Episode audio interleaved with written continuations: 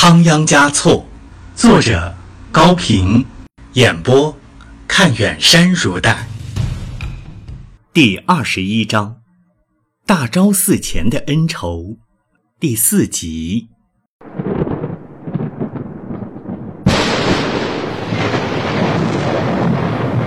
仓央嘉措无心去猜测关于第八的事情，因为那往往是他猜测不准的。正如谚语所说：“糌粑口袋是缎子做的，里面的糌粑却是豌豆磨的。”使他心有余悸的，倒是昨天夜里发生的险情。他掏出了随身携带的纸笔，又沉吟着做起诗来。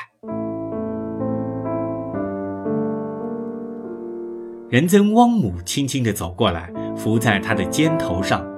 这个曾经一字不识的姑娘，自小就喜爱仓央嘉措的诗篇，而仓央嘉措的处女作就是为他写的。自从当了尼姑以后，他有了在寺院里学习藏文的机会。况且仓央嘉措的诗写得通俗明白，他此刻竟能一句一句地读下来。杜鹃鸟来自门隅，带来春天的地气。我和情人见了面，身心都愉快舒适。心腹话没向爹娘讲述，全诉于幼年结识的情侣。情侣的母鹿太多，私房话被仇人听去。仓央嘉措握住他的双手，惊喜地说。想不到你也识字了，而且念得这样好。如果让我来念，也不过是这样。可见念诗一不靠声音，二不靠手势，三不靠表情，最主要的是得有感情。我们俩的感情一样，所以念起诗来也会一样。仁增汪母歪着头微笑着，羞涩地瞟了他一眼，指着诗稿问。你写的“母鹿”这个词儿指的是什么？当然指的是那些追逐你的人。你把他们看作仇人吗？如果是真正的情敌，仓央嘉措特别强调出那个“情”字，我倒可以敬他三分。但是他们是一些恶人，他们想抢夺你，杀掉我，不算仇人吗？仁增汪姆点点头。你应当感谢第八保护了你。派人赶走了那些母鹿。仓央嘉措垂下了双手，冷冷地说：“是应当感谢他呀！如果不是他，我们还不会分手呢。”哼，保护他能保护我一辈子吗？他整天想的只是保护他自己吧。好了，不要说他了。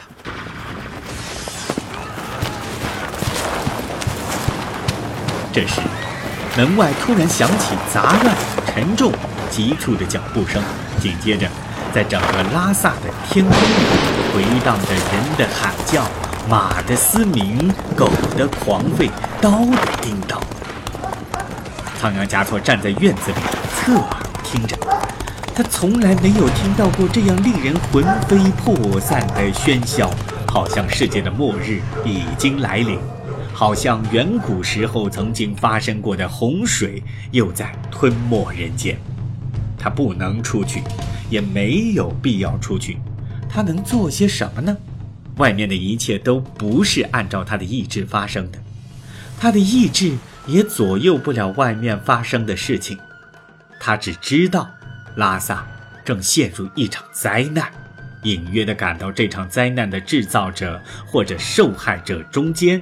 少不了第八桑杰嘉措和拉藏汗两个人。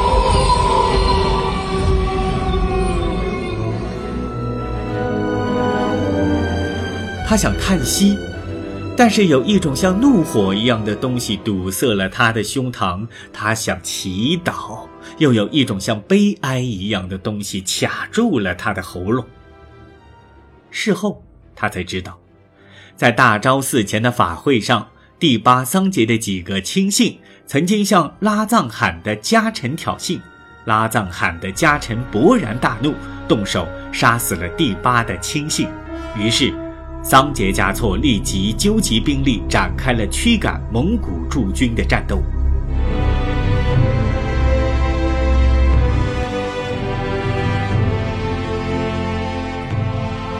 措手不及的拉藏汗被迫退出了拉萨。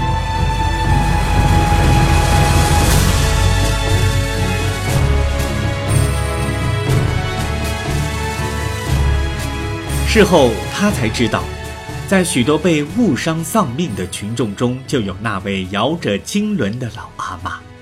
他直到断气的时候，还用手捂住那只被达赖武士的手中物蹭触过的耳朵。事后他才知道，第八桑杰和拉藏罕的手下人都有背叛旧主、投靠新主的政治赌徒出来表演。这些人的心中没有国家。没有民族，甚至也没有父母，更没有是非之分，但他们都有强烈的爱憎，爱自己，憎别人，因此，他们才永远用两只腿交替地走着背叛与投靠之路。拉藏汗退出了拉萨，拉萨真正成了桑杰嘉措的一统天下，大昭寺前的传召活动又继续进行着。昨天留在地上的鲜血，今天都已没入了尘埃，好像什么也没有发生过。或者，那场厮杀已经是远古的事了。雨过天晴，谁还记得雨伞？白天来了，谁还想到灯光？盖丹来到小巷，恭请六世回宫。并且转达了帝八的坚决要求，让仁增汪姆立刻离开拉萨，不然就难免落入强盗们的黑手。仓央嘉措心里明白，他们不分手是不行的。愚穷卓嘎的下场就是立正，何况这位十分能干的帝霸。因为刚刚赶走了拉藏汗，气焰正盛，对于一个违反了教规的普通尼姑，还不敢下毒手吗？他想到这里，决意不再设法留住仁增汪姆。两个人抱头啜泣了半天，怀着永别的悲哀，分手了。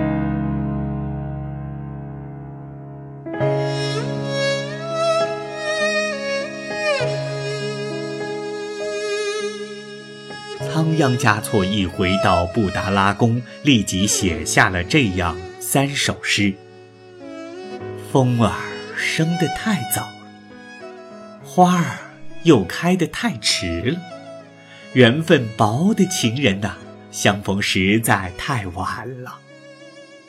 涉水渡河的忧愁，船夫可以为你除去；情人逝去的哀思，有谁？能帮你消失。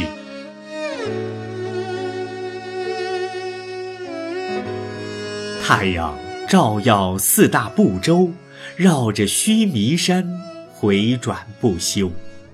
我心爱的情人，却一去不再回头。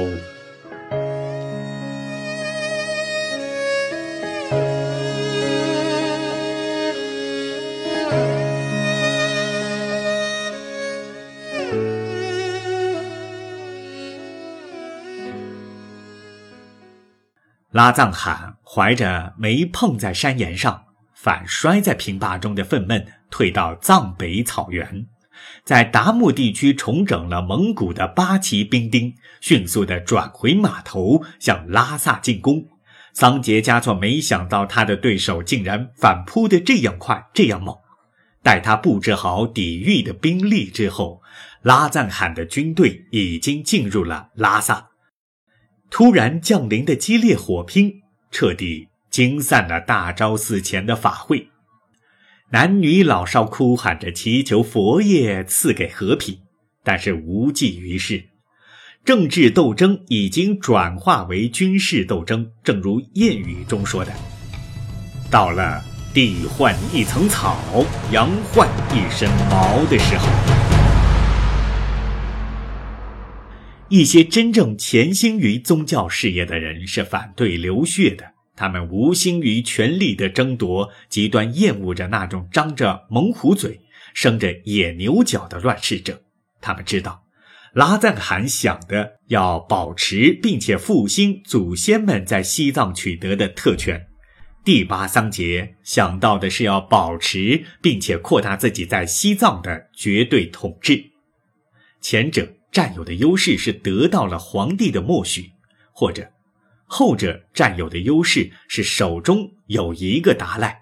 他们都是宗教的高级信徒，却在为各自的利益厮杀。有人出面调停了，调停者是拉萨三大寺的代表，还有一位重要的人物是加木样协巴拉藏罕的经师。双方达成了停火协议。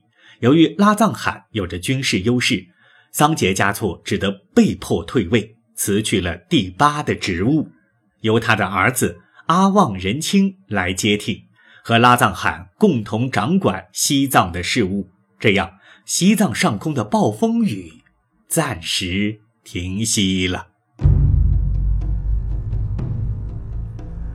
桑杰嘉措是不会甘心退出政治舞台的，他来了个人退心不退。他的儿子阿旺仁清只是他的影子，他的力量还很大，真正的决战还在后头。仓央嘉措坐在布达拉宫里，置身于事变之外。忙于争权的人们也似乎都忘记了他，但是这种忘记只是暂时的。当他们想起他的时候，就会决定他的命运。不幸的是，他是达赖六世，他们怎么能不想起他呢？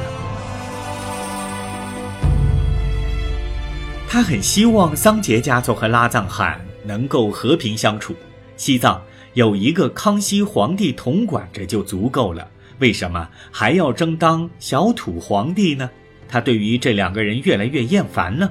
他认为桑杰嘉措干的是本想烧死狮子，结果烧了衣服的事情；拉藏汗干的是用棍子打水，最后会溅湿自己的事情。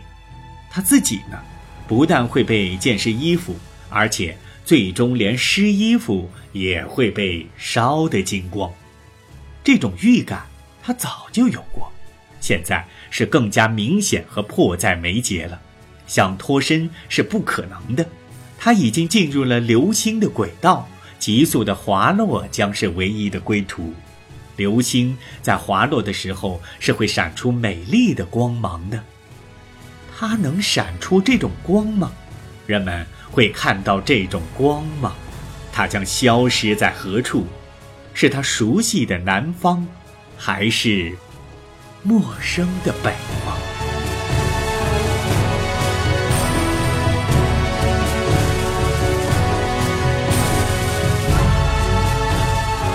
不，也许像一只被射落的鹰吧。